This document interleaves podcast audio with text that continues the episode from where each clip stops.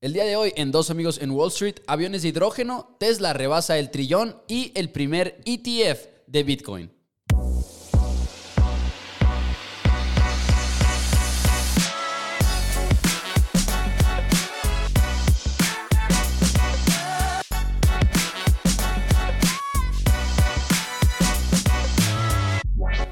Hola a todos, bienvenidos a Dos Amigos en Wall Street. Mi nombre es Mauricio Rodríguez, acompañado como siempre por nada más y nada menos que el buen Juan Pablo Carrillo del otro lado. JP, ¿cómo estás? Bienvenido. Hay mucho de qué hablar el día de hoy porque la semana pasada no tuvimos oportunidad de grabar, entonces estamos ansiosos de volver a hablar aquí con ustedes acerca de lo que está pasando en el mundo de las finanzas. JP, ¿cómo estás? ¿Qué onda, Pepo? Súper bien. ¿Y tú? Este, sí, una disculpa a todos por no estar la semana pasada. Eh, pues lo bueno es que este podcast va a estar muy, muy jugoso de información. O sea, siento que el anterior episodio las noticias estaban un poco me y estas, uff, están, están muy, muy buenas. O sea, por donde lo veas, o sea, yo traigo como uno, dos, tres, cuatro, como 10 noticias. Este, así que puede ser algo largo intentaremos reducirlo el tiempo lo más, lo más poco posible. Pero sí, o sea, pues básicamente pues las noticias hay muchísimas. Y si quieres, voy empezando con que, pues, eh, los reportes trimestrales ahorita andan súper, súper bien de las empresas. Ajá. Y estamos en máximos históricos, en máximos históricos de Standard Poor's y en el Dow Jones. Este, otro nuevo máximo. No sé si la semana pasada o el, episodio pasado dijimos que, ya estamos en máximos, pero ya estamos en máximos. Siento, que... desde que empezó el programa de Dos Amigos en Wall Street hemos dicho en el 80% de los programas que estamos en máximos históricos, mm, porque es lo que nos ha tocado desde que arrancó el programa, ¿no? Sí, puro, puro bull market. Este, y a ver cuánto dura. Este, pero bueno, quería hablar de Delta, de Delta. Delta antes te voy, a, te voy, a, interrumpir, antes de que empieces con, con Delta, porque creo que se merece saludos especiales y es más, hasta la dedicatoria del episodio, JP, se la vamos a hacer a ah, Brenda Alcaraz, quien nos mandó un mensaje en Instagram apoyando el programa y la verdad es que nos dio, nos dio feeling, nos emocionó. Entonces, gracias a Brenda por ver el programa y, escucharse, y escucharlo y no perdérselo. Así que había que mencionarlo, JP. Sí, sí, cierto, tienes toda la razón. Este, sí, ¿qué onda? Que todo súper atinado, o sea, se ve que es súper fan. Sí, sí, se ve que nos pone este, atención. sí, literal. Y este, pues muchas gracias. Este, y bueno, ahora sí, Delta. Delta, que yo estaba súper emocionado porque pues tengo gran parte de mi portafolio en, en Delta. ¿Y qué pasó con Delta? Pues Delta presentó el miércoles pasado, bueno, el antepasado, eh, su reporte trimestral y superó las estimaciones de ventas y de utilidad por acción. O sea, ya tenían utilidad. Y lo más importante, que por fin alcanzó una utilidad por acción positiva desde los inicios de la pandemia. Fue la primera vez que alcanzó utilidad. Sin embargo, bajó ese día casi 6%. Y se ha mantenido en los 40, en los 40 dólares, que está, ha bajado. No se ha recuperado de esos, de esos precios. ¿Y por qué se dio? O sea, superaron en, en todo, utilidad, ventas. Principalmente se debió a que el CEO mencionó que el incremento de los costos de combustible iban a limitar la habilidad de obtener ganancias en los siguientes trimestres. Cabe mencionar que a los costos, que los costos de la gasolina, como hemos dicho, del petróleo crudo, más bien porque no hay precios de la gasolina en sí, en futuros, han crecido 40% en, de lo que en un año. 40%. Ahorita ya está como en 84 el, el barril de crudo. O sea, pero... que ha seguido subiendo y subiendo y ha sido como histórico también. O sea, eso sí me dio un chorro de coraje porque como que nunca lo analicé. O sea, lo decíamos, lo decíamos, lo decíamos. Pero nunca lo relacioné con las aerolíneas, ¿sabes? O sea, no, no, te habías dado cuenta como de la exposición que tenías a ello. Ajá, sí, sí, sí, o sea, y porque, no sé por qué, o sea, si hasta cuando, pues eso fue algo de, lo que le benefició a las aerolíneas, ¿sabes? De que en la pandemia que el petróleo bajó a, a que el petróleo bajó a niveles, pues, mínimos históricos, que hasta un día estuvo en menos algo, literal. Te... y creo que es como hasta una pequeña lección porque me imagino, y estoy viendo si lo encuentro rápidamente, si por ejemplo, si tú abres un 10K de un reporte anual de Delta, pelada bien en los, en los riesgos, ¿no? Yo creo. De que sí, claro. estamos expuestos a esto. Sí, claro, claro, claro. O sea, 100%, o sea, lo tienen ahí puesto, pero pues no más. Yo de ciego, aferrado a que las aerolíneas van a despegar. Está bien, y no sé, ya. Se vale, JP, no te preocupes, se vale. Creo que voy a reducir, en serio creo que va a reducir un poco de la exposición porque nomás no, o sea, ya llevo mucho tiempo y, y por ejemplo, uff, ahorita CrowdStrike, CrowdStrike ayer me dio unas super sorpresas, o sea, CrowdStrike ya está en sus máximos históricos, este, casi está en los, aquí te checo, Casi está en los 286, casi está en los 300 dólares. O sea, CrowdStrike, para quien no sepa, siempre hablo de ella, la mejor empresa de ciberseguridad, la más valiosa. Este, tienen que tener exposición a ella. Sí. Pero bueno. Aquí está precisamente que nuestros resultados pueden fluctuar fuertemente debido a esto, a los, al precio de oil y todo lo demás. Sí. Tiene mucho sentido. Sí, sí, sí. Y bueno, también Facebook presentó resultados. Ya presentó resultados Facebook, Google, Microsoft. Microsoft y Google lo presentaron ayer, subieron tras la noticia. Este, Facebook también subió tras la noticia, pero pues Facebook anda enredado en, en las pues en sus temas, en las investigaciones que quieren cambiar de nombre. No sé si te la sabías. Sí, quieren cambiar de nombre. Me enteré literalmente antier. Antier me enteré de eso, pero no terminé de entender el por qué. No sé si tú lo sepas. Lo que sí vi es que también ya hubo una, la Federal Trade Commission, que también ya va a estar investigando poquito a Facebook después de sus eh, investigaciones internas. Sí, eh, pues básicamente fue por los escándalos que se quieren pues, renombrar para, para cambiar la opinión del público, o sea, como que un nuevo inicio. Pero, o sea, ¿estás de acuerdo que no va a cambiar el nombre de Facebook? Ajá, es que yo sí sería una tontería cambiar Facebook. O sea, para mí. O sea, es que quédate con el, tu reputación, buena o mala. Porque, o sea, tal vez.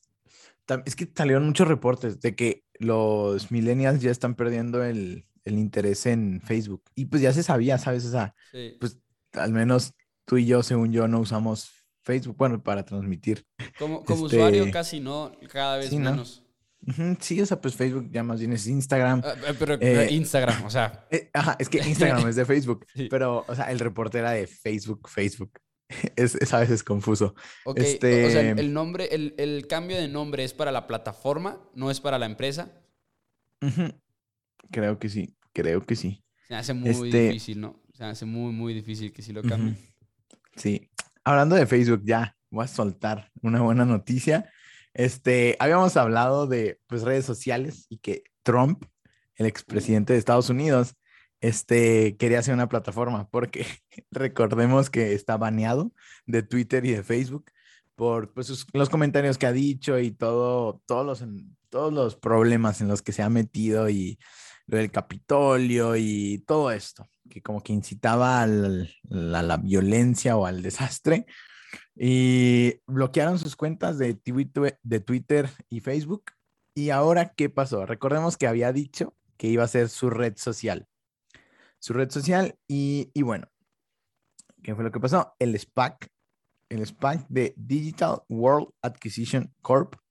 Recuerden que un SPAC es una compañía literal creada para absorber otra compañía.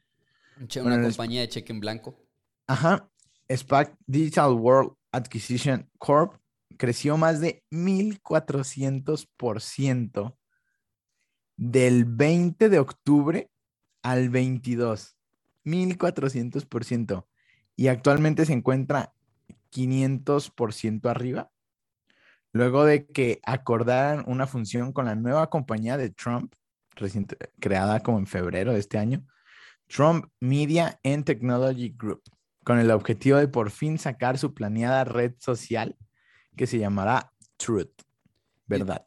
Y, de hecho, para ponerle un poquito de números nominales, porque me sorprendió mucho esta gráfica, lo que fue el 20 de octubre el precio de esta, del SPAC de Digital World estaba en 10.16 dólares, 10.17, que es más o menos por donde andan como que los SPACs que no han tenido ninguna adquisición, andan como por los 10 dólares. Y luego, para eso fue el 20 de octubre. El 22 de octubre, por ahí de, de mediodía, 131 dólares. Y luego el día de hoy está en 68 dólares. Así que una, una locura, ¿no? Es como que la volatilidad ahí en estos, en estos SPACs, que obviamente crece tanto porque es cuando se anuncia. El SPAC se crea y está ahí buscando a quién compro, ¿no? O sea, el SPAC está ahí buscando a quién absorbo, qué compro, qué compro. Y cuando ya se hace el anuncio, es cuando crece exponencialmente. Sí, claro, es. Pues es que Trump jala mucha. Pues toda la. Pues sí, mucha gente lo, lo ama en Estados Unidos y este, pero así de que súper, súper fans. Este, y sí, claro, o sea, qué excelente jugada, excelente jugada de sacar su red social. Este, que, que siempre lo platicaba con Víctor, un saludo. Este, que sí, o sea, pues va a traer su red social a mucha, mucha gente. Sobre todo, obviamente, republicanos. Este, pero sí, a ver cómo le va con su red social y a ver qué tiene de nuevo, a ver si no es lo más de lo mismo. Más de lo mismo, porque, porque es difícil competir, creo yo, en este mundo de redes sociales, ¿no? Y que no lo use y que no sea nada más como una agenda política, sino de que realmente quiera hacer una red social para todos, no nada más para él llevar su agenda también, que es creo que, algo que no nos gustaría a nadie. Ok, JP, ¿tienes algo más que agregar de esta noticia? No, Nada más. Quisiera mencionar la del ETF de Bitcoin, porque en realidad estoy muy emocionado por esta, ya que es el primer ETF de Bitcoin, al menos en Estados Unidos, no, pues de hecho en, el, en el, mundo. y, Es, una noticia que nos sorprendió a todos. El, en sí el ETF no tiene Bitcoins, tiene contratos de futuros de Bitcoins. Eso es lo que tiene el ProShares ETF, que es el primero que lanzó, que se lanzó, y se supone que después van a venir otros. La razón por la cual son nada más contratos futuros de, Bitcoin en este ETF es porque la comisión, la SEC, nada más tiene jurisdicción sobre mercados de Estados Unidos. Entonces, oh. por eso como que fue más fácil la regulación de implementar un, un ETF que nada más fueran contratos futuros. Pero se pone muy interesante este tema, porque de entrada muchos, muchos decían, antes de que se lanzara este ETF, decían, es que mejor te sale a ti como inversionista invertir en la criptomoneda directamente en vez de invertir en los contratos de futuros a través del de el ETF, porque decían, de entrada van a ser comisiones caras. Y eso le afecta siempre al inversionista y siempre va a tener un impacto negativo. Pero aquí estaba leyendo en la mañana unos, un, problema que tiene este ETF. Y esto es desde el punto de vista de los, que, de los que están en el ETF en sí. ¿Cómo funciona? para que ProShare pueda tener exposición a Bitcoin, ellos tienen que comprar los contratos futuros, ¿ok? Entonces, de esa manera estás con, con, la exposición a Bitcoin. Y los contratos que compra el fondo son los contratos de este mes para que tengan la mayor correlación al retorno de Bitcoin. Porque si son de este mes, pues es más fácil que se parezcan los retornos, ¿no? Aunque hay un gap, y es un gap significativo como de por ejemplo, en el, en el mundo del petróleo siempre ha sido como de 8.9% el, el gap que ha habido entre contratos y la realidad y demás. Entonces va a ser diferente sin duda alguna. Pero entonces, ProShare tiene esos contratos y para poder mantener el efectivo del inversionista, tiene que comprar esos contratos y cuando se acaban, cuando expiran, pues tienen que comprar los del siguiente mes, que suena muy lógico. Pero aquí es donde viene como que el problema para el fondo. Cuando el contrato expira, entonces el fondo lo pasa a lo del siguiente mes, pero como hay otros inversionistas que ya lo saben, ya están comprando los contratos de ese mes desde el principio. Entonces, eso es algo que va subiendo el precio y que deja que los traders vayan ganando como cierta utilidad y vender cuando la demanda vaya creciendo. Porque estás de acuerdo que el fondo, el ETF, va a seguir jalando dinero y dinero y dinero del público que no está como que muy al tanto de todo. Y estos inversionistas que están llegándole primero a, lo del Bitcoin, a, los contratos del siguiente mes, pues están llevando una muy buena utilidad. Y eso es un problema, definitivamente. Pero también resulta que siempre ha sucedido esto en el mundo del, petróleo. De hecho, que esto siempre se ha, aprovechado por parte de inversionistas del petróleo y que es una práctica ya muy común. Esto puede ir cambiando conforme vaya evolucionando el mercado. Es un mercado literal en pañales. Acaba de nacer. ¿Hace cuánto fue? Hace como una semana que se lanzó el primer ETF, el primer ETF eh, e de Bitcoin, si no me equivoco, fue hace como una semana. Entonces, sí, está interesante. La verdad, yo sí estaba muy, muy sorprendido. El punto también es que si ustedes quieren como cierta exposición a Bitcoin, podrían sí meterse a a este, perdón, a este ETF, pero en realidad también quizá deberían de evaluar la posibilidad de invertir en bitcoins de otra manera, no, no, necesariamente a través de este ETF. ¿Qué onda? En serio, qué, qué, wow, o sea, estamos hablando de que estamos, están creando una oferta, no, una, una demanda. Sí que siempre va a estar ahí. O sea, me dieron ganas de comprar Bitcoin. O sea, y porque yo era la, noticia. Está muy buena. O sea, estamos hablando de que si compramos en cierto día, este va a subir el precio. Sí, o sea, tú bueno, no, no, necesariamente, pero. O sea, tú dices, estamos ahorita en octubre. Bueno, ya estamos a finales de octubre, pero digamos que como yo ya sé que a final de octubre va a tener que comprar otros contratos futuros y no me sé las fechas exactas, entonces eh, asumamos que es a final del mes. Como yo ya sé que el, ese ETF va a seguir comprando más y más y más y sé que hay inversionistas nuevos metiéndole más y más y más dinero a este ETF porque cada vez está en más noticias, porque cada vez se va a hacer más público y demás. Pues yo compro los futuros de noviembre y yo ya sé que ese fondo va a comprar los futuros de noviembre y que esa demanda va a subir el precio del contrato futuro. Sí, claro, claro, claro, claro. O sea, pues sí, o sea, es que es la lógica. O sea, si no hay un pez más grande que esos que venda, pues la lógica es que va a subir el precio. Y, y pues sí, dicho y hecho, o sea, tras esa noticia, Bitcoin subió a máximos históricos. A máximo, subió a máximos históricos, llegando a los 66 mil dólares. 66 mil dólares. Ahorita está creo que en 60. Déjame checo rapidísimo. Hola, 58. 59, casi. Eh, ha estado bajando este un... Llegó a 67, ¿verdad? Entonces... 66, según yo, fue lo máximo. Cuando, cuando recién salió el... Lo del que ya estaba aprobado por la SEC y demás, creo que llegó a tocar los 67. Mm, no sé. La noticia que yo, que yo vi fue de que 66. Y bueno, ha bajado desde ahí 11%, pero pues así es Bitcoin, o sea, la tendencia sí se ve a largo plazo cañón. O sea, criptomonedas llegaron para quedarse, la verdad. O sea, y ya estamos viendo a Mastercard, a Visa, todas estas empresas que ya están aceptando. Eh, Mastercard tuvo una noticia de que dijo de que, que ya pronto sus tarjetas, todas sus tarjetas van a poder ofrecer este retornos o como que recompensas en Bitcoin, obviamente a tarjetas especializadas en Bitcoin, pero ya es una realidad, ya es una realidad. De hecho, quería sacar, tú sabes que soy fan de las tarjetas, quería sacar una eh, en crypto.com, eh, pues una empresa pues muy grande de, cripto, eh, que se anuncia en un chorro de ¿sabes? Y tiene un logo muy chido, me gusta.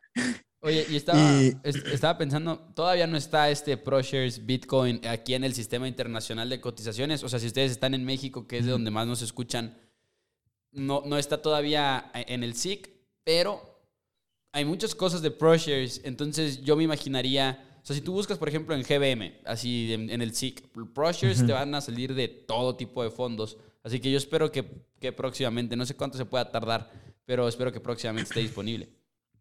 Sí, creo que Prochers es de BlackRock, pero no estoy muy seguro. Sí, según yo sí. Sí.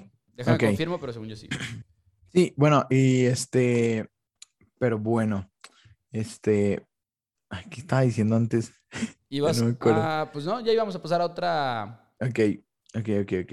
Bueno, que, ok, esta, esta está muy interesante. Hablando ahorita de aerolíneas, antes, Plug Power es una empresa estadounidense que se dedica al desarrollo de sistema de pilas de combustible de hidrógeno.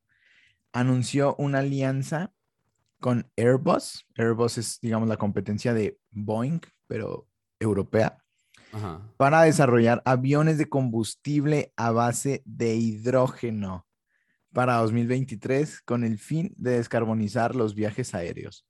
Ante la noticia, las acciones de Plus Power, Plug Power subieron 13%. O sea, increíble, o sea, ya aviones de hidrógeno que no van a contaminar. Este, pues está súper bien. Es que como que están las dos caras de la moneda, ¿sabes? O sea, yéndonos a un eh, mundo apocalíptico. O sea, que dicen de que pues ya no hay vuelta atrás, que ya, que ya valimos, que el calentamiento global es irreversible, este, que todo dicen los expertos. Este, pues está, estamos viendo todas estas eh, noticias que para el 2035 y así. Y este, y me pregunto de qué será, será este, lo estaremos haciendo a tiempo.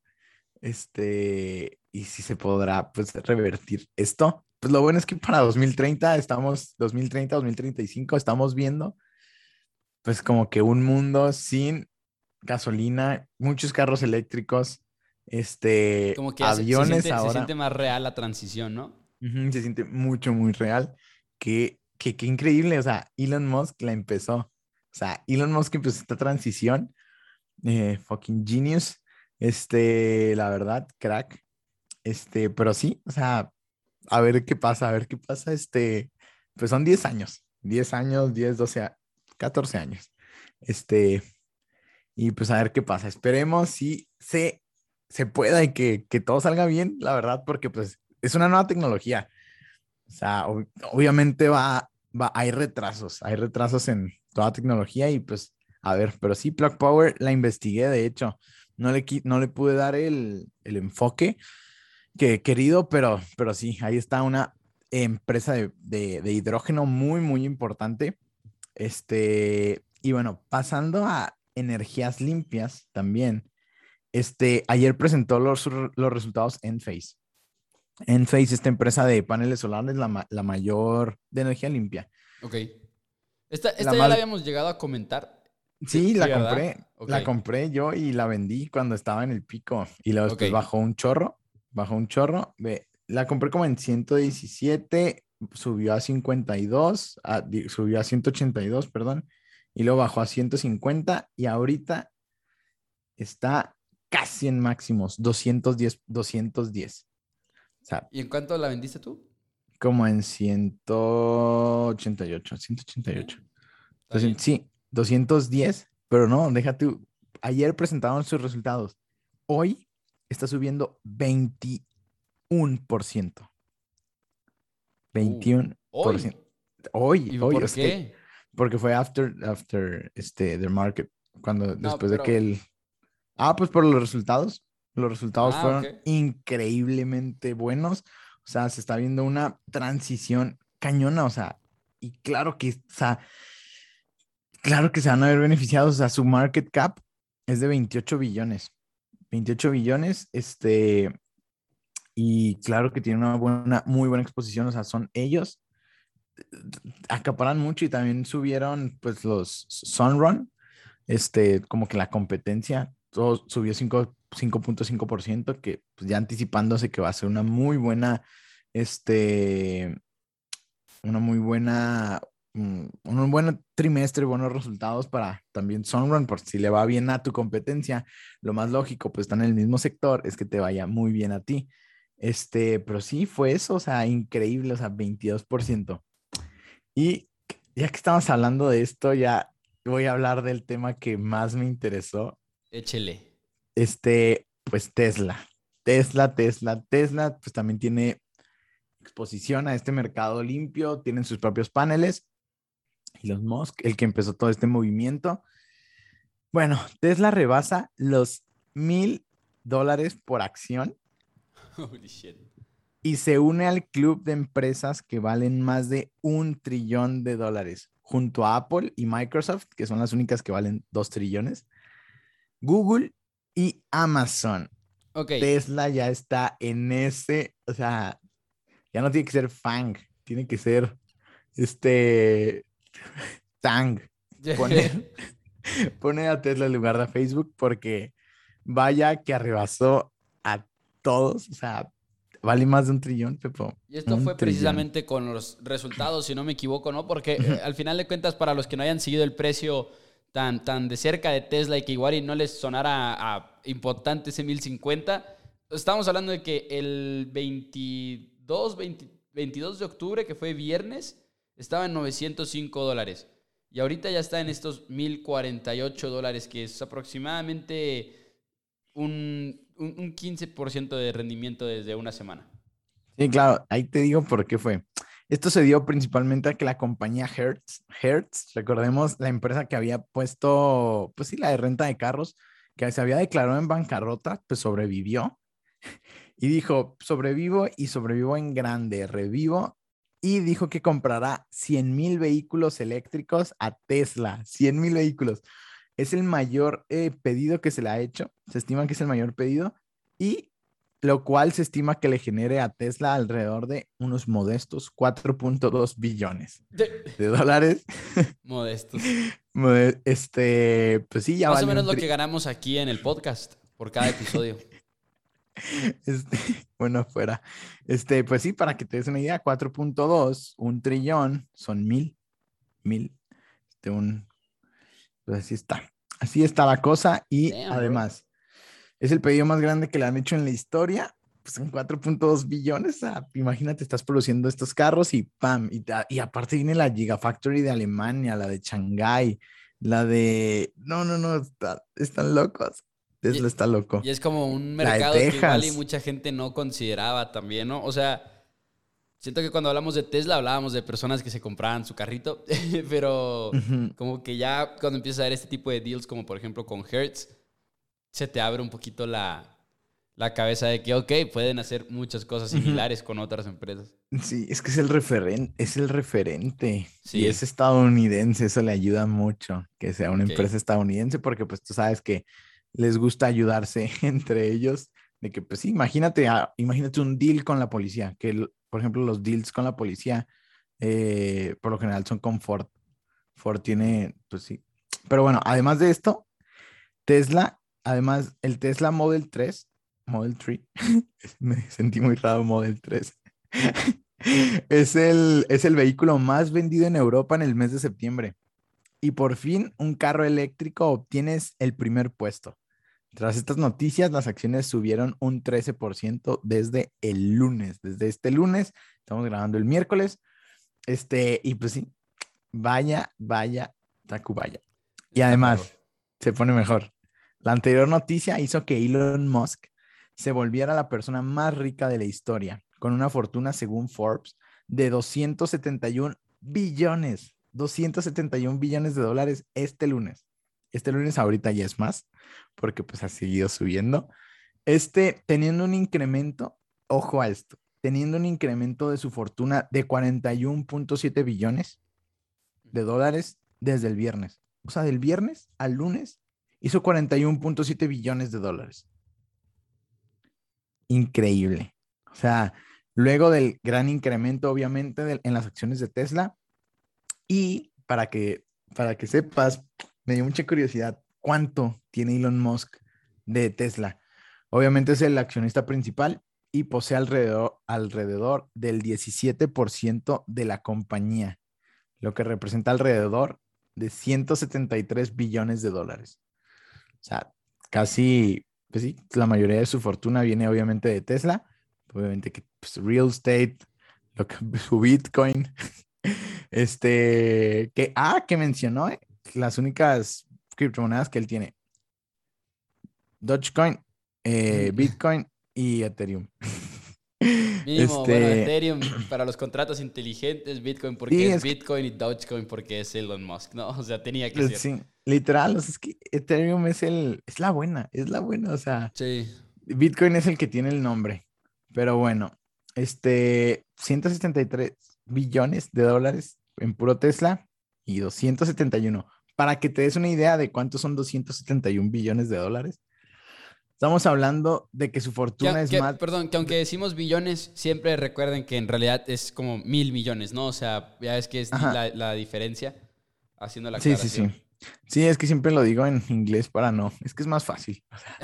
un trillón son mil, mil billones. No, mil millones. Sí, sí, sí. Sí. ok.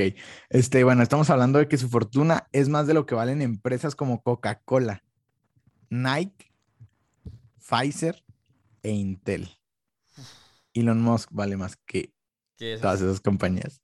O sea, Coca-Cola, Nike, Pfizer e Intel. Es demasiado, o sea, o sea, si Elon Musk fuera una empresa, estaría entre las 50 empresas más grandes. No, ¿cuál 50? Entre las 30 empresas más grandes del mundo. Un día deberíamos hacer un programa de cómo calculan eso, ¿no? El valor de las personas. Estaría interesante, creo yo. Sí, sí, pues es que no está, bueno, o sea, digamos, pues lo que te dije, 171 billones, 173 billones provienen de Tesla, nada más. De las acciones, prácticamente. De las acciones, de las puras acciones. Y pues supongo que los bonos y todo eso los cuentan aparte y así. Y bueno, y surgió un debate muy interesante. Luego de estas noticias, el director del programa para la escasez de alimentos de la ONU dijo que el 2% de la riqueza de Elon Musk podría resolver el hambre mundial. O sea, alrededor, alrededor de 6 billones de dólares. Eso es, lo, eso es lo jodido de cuando estamos hablando de este tipo de temas. No es cuando te agüitas de que dices, ah, está chido el tema del dinero y todo, pero también de repente piensas, fuck, esto no está bien. Sí, o sea, pues sí lo quería tocar, o sea, y... Hay, una cuenta de Twitter que se llama de que decidió Jeff Bezos acabar el hambre mundial hoy y luego nada más tuitea a diario, no, no, no. no Es que, y sí, y, ahora Elon Musk lo, lo rebasa por mucho, ¿eh? A, a Jeff Bezos, casi 100 billones. Este, pero sí, o sea, pues es lo triste. Este, y, y me puse a pensar de que, pues no solo lo tiene que hacer Elon Musk, ¿sabes? O sea, hay muchas empresas que tienen mucho efectivo, ya yo las dije, Facebook, Apple, eh, Google, Microsoft, tienen mucho efectivo, fácil, fácil, tienen 6 billones, ya no me acuerdo cuánto tenían, pero 6 billones, la verdad, no es mucho para esas empresas de ese calibre. En serio, no, es nada. No, es nada, o sea, lo tienen en efectivo. En efectivo lo tienen. Es que está mal este distribuido. Es por demás. o sea, no hay, no de otra. Sí, y siento que, no sé, o sea, tendría que ser, pues sí, un labor de todos, pero no ellos que tienen la oportunidad, es, la verdad, es cambio para ellos. O sea, 271 billones tienes, solo necesitas dar 6. Mm. Y pues eso fue lo que dijo el de la ONU. Este, quién sabe si sea más. Pero sí hay, hay como cálculos, según yo, que se han hecho de que sí se podría hacer, ¿no? O sea, que Jeff Bezos podría hacerlo, eh, Elon Musk podría hacerlo y me imagino que muchos similares podrían hacerlo. Sí, también hasta lo que preocupa es, por ejemplo, la otra vez platicando, yo no me acuerdo con quién, de que, pues, este, pues se pueden ir, o sea, ya están apostando a irse del planeta. Elon Musk y, y Jeff Bezos a arreglar el planeta. Y es de que, que están viendo que nosotros no estamos viendo, o sea, en realidad. O sea, que ni siquiera vale la pena intentar salvarlo, dices tú. Y invirtiendo todos sus millones para irse al, al espacio, o sea, teoría... Conspira conspiromaníaca. Conspiromaníaca, pero vaya que tiene mucho sentido, o sea, pues arreglas todo el, toda la pobreza con tu cambio, casi, casi, y no, estás apostando a irme al espacio, irme al espacio, irme al espacio. Sí. Y, y, Musk, de hecho, lo ha dicho abiertamente y públicamente, si no me equivoco, de que dice, para mí la solución está en irnos. eso, eso, es lo que ha dicho Elon Musk en algunas entrevistas, según yo, pero eh, está, está... Ah, yo sé que hay que pensar en el futuro y todo, pero ahí, ahí yo tengo un límite. Yo no puedo ver más allá. Sí, ¿sabes qué? Es, creo que vamos a estar como la de Elysium. ¿Te acuerdas la de, la de, Matt, Damon? Simón. Sí, que van a hacer una colonia en el espacio y ahí van a estar los ricos y los demás van a estar en la Tierra. Matt, Damon también lo sabe, por eso hizo Elysium y luego hizo el Marciano y todo, ¿no? O sea, como que lo, sabe, sabe bien lo que va a pasar. Siento sí, yo. Pues, es un iluminado ese güey. Sí, ahí pues cosas raras, cosas pues, deprimentes y, pues sí. Tengo otra noticia, JP. A ver, pero ya es de otro tema, entonces no sé si quieras agregar algo. No, no, no. Pues si quieres nomás agrego rápido la de Coinbase. Ah, sí, échale, ya que está. Hablando de, de Ethereum y todo eso. Coinbase ha tenido un aumento importante con un incremento de sus acciones de, en un 40% luego de que Bitcoin y Ethereum llegaran a sus máximos históricos la semana pasada, de nuevo por el por la noticia del ETF de Bitcoin. La verdad, rapidísimo. Increíble. Pero bueno, ok.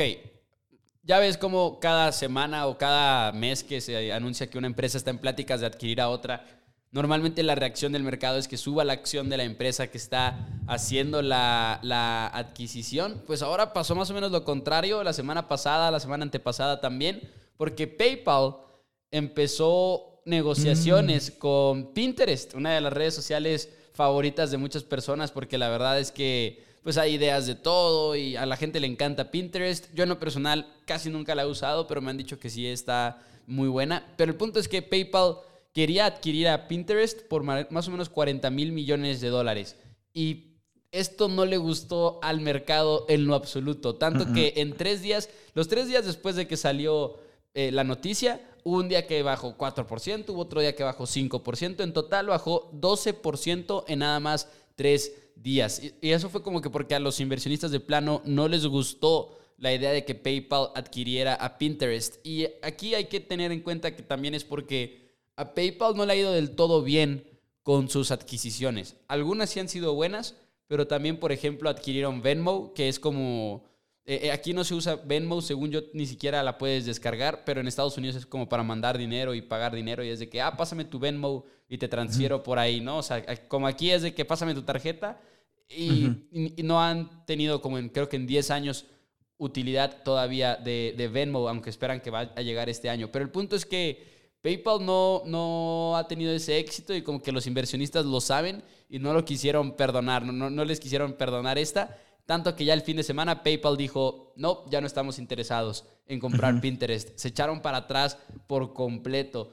Y más o menos, por ejemplo, muchos dijeron de que esto se pareció a cuando Salesforce quiso comprar eh, Twitter en 2016 y que todo el mundo lo criticó y como que se echaron para atrás y demás. Entonces, algo parecido por ahí eh, PayPal. Pero hubiera sido interesante porque imagínate si les hubiera funcionado la sinergia que pudo haber sido Pinterest con PayPal, ¿no? Porque hay mucho hasta shopping eh, por medio de, de Pinterest. Así que eso hubiera sido interesante. No soy tan usuario de Pinterest. La verdad, no sabía que había shopping también. No, o sea, me refiero a este que creo que se puede integrar muy fácil. Tampoco sé si lo ah, haya, pero imagínate, es como. o sea, Pinterest es.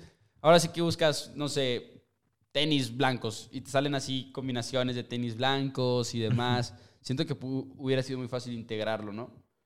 Pues sí, pues sí, sí, sí. Pero no, a mí la verdad no me gustaba. Yo como los inversionistas, o sea, mm, red social, mm, ¿para qué? Y no, no, para mí era mejor que compren la, acción de Trump. Y de hecho es lo que la compañía pensaba. Mira, esto es, es, este directo del Wall Street Journal. Dice, la compañía veía Pinterest como una oportunidad única de conectar clientes más pronto en el proceso de shopping. Ah, ok. Ok, ok, ok. Mm, Tiene sentido. Sí, 454 millones de usuarios activos mensuales tiene Pinterest. ¡Hala! Vaya, vaya. sí, se echaron para atrás, es el punto. Qué bueno, y, subieron luego las, las, acciones cuando dijeron, nos echamos para atrás y luego PayPal subió como 2%, creo que fue ayer, Pantier que dijeran. Sí, porque fue, es que apenas hoy es miércoles, entonces según yo cuando dijeron que no lo iban a hacer fue el domingo por la noche, entonces el lunes tuvo que haber reaccionado el mercado. Sí, sí, sí. ¿Y tienes otra noticia o, eh, no, bueno, nada más una rapidísima, si quieres la digo ya para quitarla del camino, porque lo, quiero, quiero dar la actualización ya que le dedicamos todo un episodio a esto, pero Evergrande pagó el cupón que pensábamos que no iba a pagar. Ya le faltaban unos cuantos días a su periodo de gracia y termina pagando su cupón, lo cual es algo que nos sorprendió a muchos, pero recuerden que todavía faltan muchos más cupones muchas deudas por pagar todavía. Entonces, esto no significa que Evergrande ya está fuera del problema, pero sí fue una sorpresa. La gente no esperaba que hiciera este pago del cupón, pero de todas maneras los bonos siguen como que pesimistas de que esto vaya, de, que esto vaya a significar que Evergrande se salvó. De hecho, sigue estando como en 22 centavos por dólar el, el bono. Entonces, todavía hay expectativas pesimistas, pero Evergrande hizo su pago de cupón. Y, nada más mencionar, también esto fue muy importante porque también fue una señal con todo lo que está pasando en China de que, ok, como a los que no les hayan pagado eran atenedores de bonos internacionales, Fue así como, no va a haber preferencia por los domésticos por encima de los internacionales. Y eso era importantísimo por todo lo que está pasando China y la incertidumbre de su política, de su economía, de si qué tan comunistas se van a hacer y demás. Entonces, qué bueno que sí le pagaron a los tenedores de bonos internacionales. Mm, Vaya, vaya, excelente. No, muy importante. Y también yo, ayer me llegó una noticia de, de Bloomberg que las autoridades chinas le dijeron al, al- a su billonario jefe, Hugh Kayan, que usara su, su riqueza personal para pagar la, el 12-figure debt este, de la compañía Uf, de Evergrande. Así que va a salir muchas cosas. Y se supone que, pues, es por algo es persona moral, ¿sabes? O sea, por ejemplo, en México, aquí, pues es como que te quita de una obligación que, ah, esa es la persona moral, pues, la empresa es la persona moral y tú eres persona física y pues hay como una, una separación, una separación y que te Claro. protege a ti como, como individuo. Y aquí les dijeron, él, vas a tener que pagar la deuda, este del 12-figure debt. Y bueno, en más comentarios de China, las acciones de Alibaba por fin, bueno, habían subido, las compré como en 150. Las acciones de Alibaba empezaron a subir la semana pasada, luego de que se viera a Jack Ma en un evento de España, esta fue la semana antepasada, y que lanzaran un nuevo chip, un nuevo chip de servidor personalizados para centros de datos en la nube, enfocándose en chips para la nube, con el fin de evitar problemas a causa de la escasez de semiconductores y para apostar más a su negocio de la nube. Esto fue súper bien recibido. O sea, el día que Jack Ma apareció, subió como 10%. Y ahorita ya está en 170, 170 dólares. Va bien, va bien. A ver si sigue subiendo. Que esperemos que sí. Y pues sí, ahí hay muchas, muchas empresas este, que están, están en- máximos históricos, ¿eh? Microsoft, Home Depot, este, está interesante. Está muy, muy interesante. Facebook también me dan ganas de comprarla a estos niveles, 316 dólares.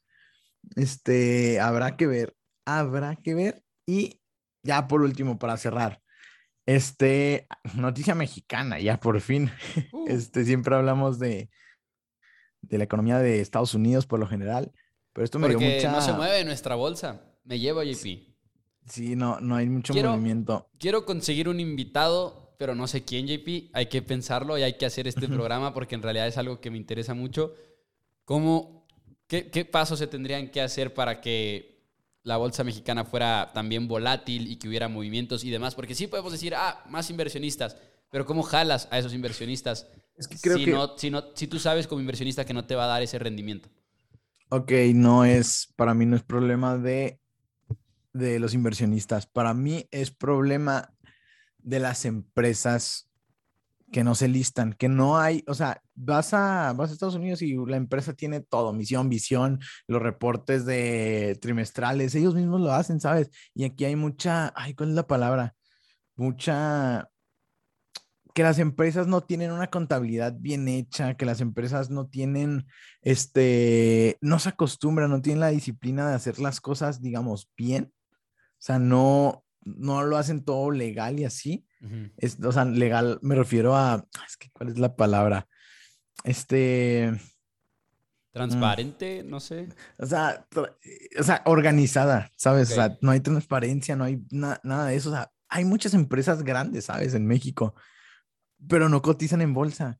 No cotizan en bolsa porque son, pro, son responsabilidades, son más responsabilidades, son más hacer cosas que deciden no hacer. O sea, deciden no hacer.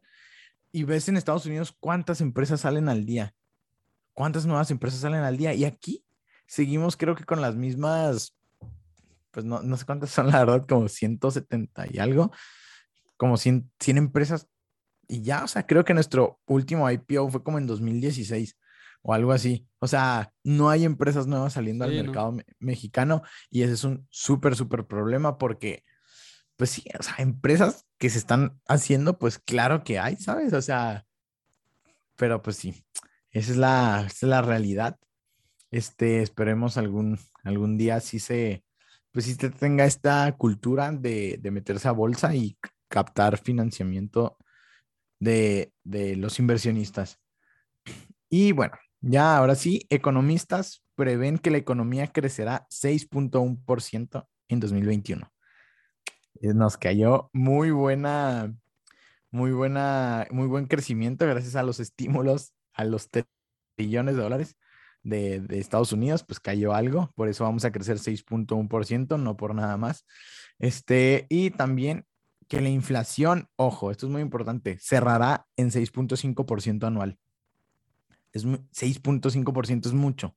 Es mucha la inflación y recordemos que existe todavía esta duda de ah, la, la, inflación es estacionaria, no es estacionaria, porque ha estado subiendo, ¿sabes? Las tasas de interés Ban, Banjico, este, y no, ahorita está en 5.40, no, 4.45, 4.75, perdón, y se ve que no la están controlando y tal vez la vayan a subir y también en Estados Unidos a 100, 100, 100 que la van a subir este, lo más pronto posible porque esto ya no puede seguir. O sea, está Jack Dorsey, el CEO de Twitter y Square, está hablando de la hiperinflación, ya sabes, o sea, que se viene sí. y así, que, que tienen que tomar medidas. Como que ya claro se está que aceptando que no es por lo de los cuellos de botella, ¿no? Siento, Uh -huh. Pues es que.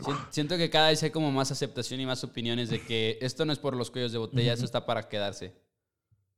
Uh -huh. Pero pues las tasas de interés nada las suben y pum. Se supone. O sea, nunca me ha tocado o nunca lo he vivido así en carne propia de estar viendo los efectos en sí del día a día del, de la tasa de interés y va a estar, va a estar interesante verlo. Y bueno, y que la tasa de interés de referencia de Banjico será de 5.25. Ahorita está en 4.75, estamos hablando de eh, 0.5% más. Y esto se dará atentos al 11 de noviembre. El 11 de noviembre es cuando Banjico, así como cuando la Fed eh, tiene el, su reunión para subir las tasas, esto es igual, pero con México va a ser muy importante. 11 de noviembre, a ver cuánto la suben, a ver si la suben a 5 o a ver si la suben a 5.25. A ver, porque en diciembre también tienen otra. En noviembre tal vez la puedan subir de jalón 2, 2, este punto 5%, pero a ver qué pasa. Damn. All right. JP, ¿algo más que quieras agregar antes de que nos despidamos? Wow, ya son 47 minutos de programa, ya extrañábamos hacer esto. Sí, sí, sí. Este, no, pues ya fue, fue todo, la verdad, hablamos de muchas, muchas sí. cosas.